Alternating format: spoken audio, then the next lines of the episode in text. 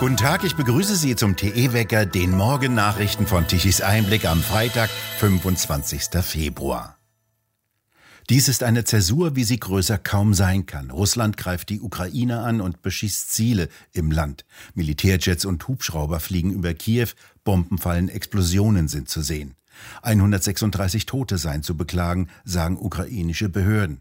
Moskau erklärte, dass es nur militärische Einrichtungen, Flugabwehrsysteme und Flugplätze angreife. Wie die russische Agentur TASS meldete, würden die russischen Streitkräfte hochpräzise Waffen einsetzen. Dies bestätigte die Regierung in Kiew. Sie sprach von einer Invasion in großem Stil und rief das Kriegsrecht aus. Die ukrainische Armee scheint nicht viel Widerstand entgegenzusetzen. Die Luftwaffe der Ukraine ist offenkundig nicht mehr handlungsfähig, die Luftabwehr ausgeschaltet. An vielen Grenzübergängen werden russische Militärfahrzeuge durchgewunken. Zuvor hatte die Fluggesellschaft der Ukraine ihre Passagierflugzeuge weitgehend außer Landes geflogen. Der Luftraum über der Ukraine ist für den Flugverkehr gesperrt. Die Langstreckenflüge machen einen großen Bogen um das Gebiet. Ziele der russischen Armee seien, so sagte Präsident Putin, den Krieg im Donbass zu beenden, sowie eine Entnazifizierung und Entmilitarisierung der Ukraine. Gleichzeitig starteten die Separatisten in der Ostukraine eine Offensive auf ukrainische Stellungen, berichtete die russische Agentur Interfax. Die USA und die NATO hatten im Vorfeld klargestellt, dass sie im Falle eines Angriffes keine Truppen in die Ukraine entsenden würden. US-Präsident Biden hatte mit dem ukrainischen Staatschef telefoniert und ihm mitgeteilt, dass die USA und ihre Verbündeten schwere Sanktionen gegen Russland verhängen würden. Am vergangenen Dienstag hatten die Europäische Union und die Vereinigten Staaten Wirtschaftssanktionen beschlossen. Diese könnten in Form einer Beschlagnahme der Vermögenswerte russischer Oligarchen, eines Ausschlusses aus SWIFT, dem internationalen Zahlungssystem, das zur Durchführung von Transaktionen für über 200 Länder verwendet wird, und einer Unterbrechung des Zuganges Russlands zum Dollar erfolgen, heißt es. Die USA wollen ebenfalls Sanktionen gegen die Betreibergesellschaft von Nord Stream 2 und deren Topmanager auf den Weg bringen. Geschockt reagierten die deutschen Energiekonzerne auf die russische Invasion in die Ukraine. Gas dürfte knapp und noch teurer werden, so schätzen sie. Auf die sehr engen Verflechtungen der deutschen Energieversorgung mit Russland machte jetzt Energiefachmann Professor Fritz Fahrenhold im Gespräch mit Tichys Einblick aufmerksam. Kaum jemanden dürfte klar sein, wie weit die Abhängigkeiten tatsächlich reichen, so Fahrenhold. So gehören die drei größten Gasspeicher der russischen Rosneft. 55 Prozent des deutschen Erdgases liefert Russland. Russisches Gas kann nicht ersetzt werden, so Fahrenhold weiter. Die notwendigen Mengen an sogenanntem LNG-Gas können ebenfalls nicht herbeigeschafft werden, denn die Pipeline-Kapazitäten reichten ebenfalls nicht aus, um sie von den Terminals in Holland und Belgien nach Deutschland zu leiten. Die bereits gebaute Pipeline Nord Stream 2 durch die Ostsee, auch daran erinnert Fahrenhold, sollte einst das Rückgrat für die sogenannte Energiewende bilden, so hieß es sogar in früheren Papieren zur Energiewende. Die wichtigsten Gasleitungen, durch die derzeit russisches Erdgas nach Europa kommt, verlaufen durch den Osten der Ukraine, der vor allem von der Invasion betroffen ist. Ja, man fasst sich ja wirklich an den Kopf. Wie konnte es dazu kommen, dass Energiepolitik in Deutschland einfach weggeguckt hat, als sich Rosneft an drei Raffinerien beteiligt? Übrigens, Schwed gehört zu 55 Prozent äh, Rosneft. Das heißt, wenn äh, Putin mal den Spieß umdreht und sagt, jetzt liefere ich durch meine Freundschaftspipeline Druschba kein Öl mehr, dann haben wir aber in Berlin kein, äh, kein Sprit mehr und auch kein Heizöl. Also diese Frage, die sich stellt, ist, nur so zu beantworten, man hat es eigentlich nicht für nötig befunden. Man hat ja auf Sonne und Wind gesetzt und deswegen kümmerte man sich nicht darum, wie Russland nicht nur Raffinerien in Deutschland aufgekauft hat, sondern auch die drei größten Speicher in Deutschland. Die Gasspeicher, Jemgon und Reden zum Beispiel, gehören Russland über die Wingas. Und es geht noch weiter. Die Pipeline, die mit die Pipelines, die mit Gas versorgen, die gehören der VNG, an der wieder Russland beteiligt ist. Das heißt also, uns ist eigentlich, glaube ich, noch nicht wirklich klar, in welcher Weise wir abhängig sind. Und da ist so die Aussage, ja, wir brauchen das russische Gas nicht, äh, doch nicht mehr als Pfeifen im Walde. Deutschland ist durch seine Energiepolitik, durch den Doppelausstieg aus Kernenergie und Braunkohle in einer Weise vom Erdgas abhängig wie kein anderes Land der Welt. Deutschland ist der zweitgrößte Erdgasimporteur nach China. Das vollständige Gespräch mit sämtlichen Hintergründen rund um die Gassituation hören Sie in unserem neuen Podcast ab Samstag auf der Webseite von Tichys Einblick.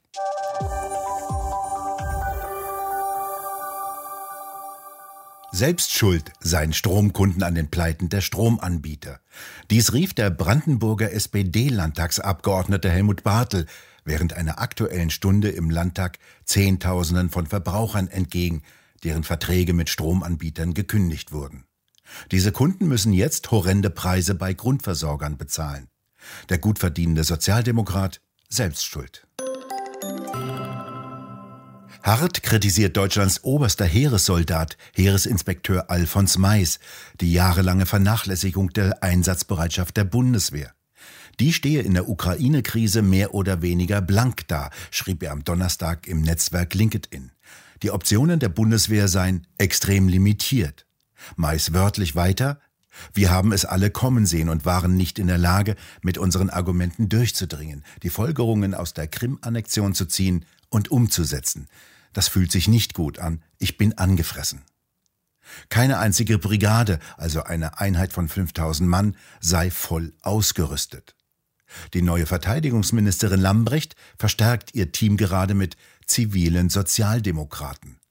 Lambrecht hatte es immerhin geschafft, die deutschen Soldaten in Litauen zu verstärken mit 350 Mann. General Mais musste sich gerade bei der Münchner Sicherheitskonferenz die Wut der ukrainischen Delegation und der westlichen Partner über das Ausbleiben militärischer Unterstützung aus Deutschland anhören. Bei einem Ukraine-Dinner mit etwa 80 ranghohen Militärs, europäischen Außenministern, US-Senatoren und Abgeordneten ging ihn der ukrainische Außenminister mit der Frage an, so wörtlich, 5000 Helme, ist das Ihr Beitrag zur europäischen Sicherheit?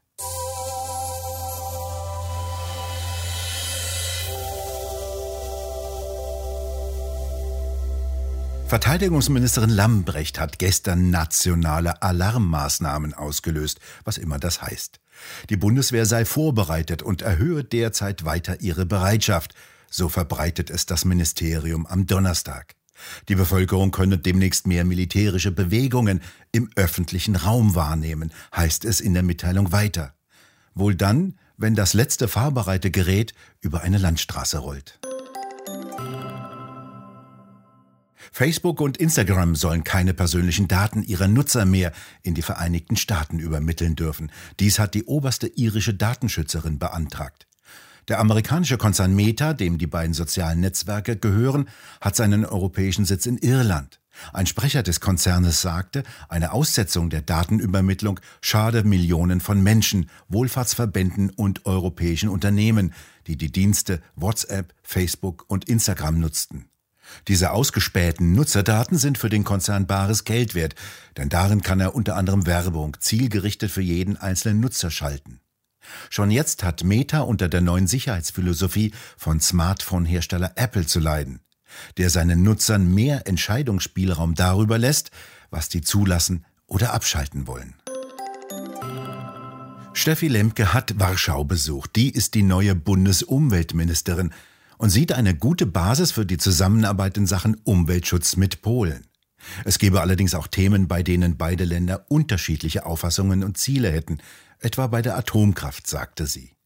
Ihr sei es enorm wichtig, wie sie wörtlich sagte, auf Dialog zu setzen. Allerdings, so fügte Steffi Lemke nach polnischen Medienberichten hinzu, sei die Kernenergie nach Ansicht Berlins keine gute oder sichere Sicherung der Energieversorgung in der Zukunft. Sie fügte hinzu, dass Deutschland mit rechtlichen Instrumenten arbeiten werde, wenn Polen tatsächlich sechs Atomreaktoren bauen werde. Das sei für sie klar, fügte sie noch hinzu. Auswirkungen der Invasion Russlands in die Ukraine sind bereits auf dem Agrarsektor zu sehen. Die Preise für Weizen schießen gerade durch die Decke. Sie stiegen von sehr hohen 290 Euro am Mittwoch auf 330 Euro für eine Tonne Weizen am gestrigen Donnerstag. Ebenso steigen die Preise für alle anderen Getreidearten weiter steil an. An der sehr wichtigen Getreidebörse in Chicago steigen die Preise ebenfalls. Landwirte können praktisch keine Düngemittel mehr kaufen. Und nein, das ist auch nicht biologisch gut, sondern die Pflanzen werden dadurch mangelernährt und es kann im Sommer deutlich weniger geerntet werden. In der Folge werden sich die Verbraucherpreise weiter drastisch erhöhen. Die Ukraine ist der siebtgrößte Weizenproduzent der Welt, Russland ist der größte Exporteur. In Russland stürzen die Getreidepreise derzeit dramatisch ab. Russland und die Ukraine zählen zu den wichtigsten Exportnationen für die deutschen Maschinenbauer, die Landmaschinen wie Traktoren und Mähdrescher herstellen. Wird das Essen demnächst knapp? Über Inflation und Bauernsterben reden Anthony Lee, Maren Rabe und Stefan Müller mit Roland Tichy und Frank Henkel in der neuen Ausgabe der Talkrunde Tichys Ausblick. Lebensmittel sind schon klapp, global gesehen. Aber wir haben ja noch genug Geld, es von woanders herzuholen. Und ähm, wenn das dann nicht mehr der Fall ist, spätestens dann werden wir merken, wenn die Regale mal wirklich leer werden, ich warte ja wirklich, ich warte ja täglich drauf. Ab und zu sehen Sie ja schon, weil es keine Lkw-Fahrer mehr gibt, können halt Speditionen nicht mehr fahren. Das ist ja bei uns genauso dramatisch wie in anderen Ländern auch. Und dann wird das Erwachen kommen. Garantiert. Das ist keine Spinnerei. Wie gesagt, wenn jetzt schon 80 Prozent des heimischen Getreides aufgebraucht sind, muss ich es von woanders her holen. Das Man kann nichts einfach holen in den Mengen.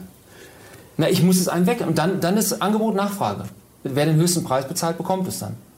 Wir, haben, wir sind ja noch die viertstärkste äh, Wirtschaftsmacht in, auf der Welt. Noch können wir es ja sicherlich bezahlen. Das klingt ja trotzdem sehr danach, dass die Versorgungssicherheit äh, auf Sicht in Deutschland gefährdet ist. Ist ja auch.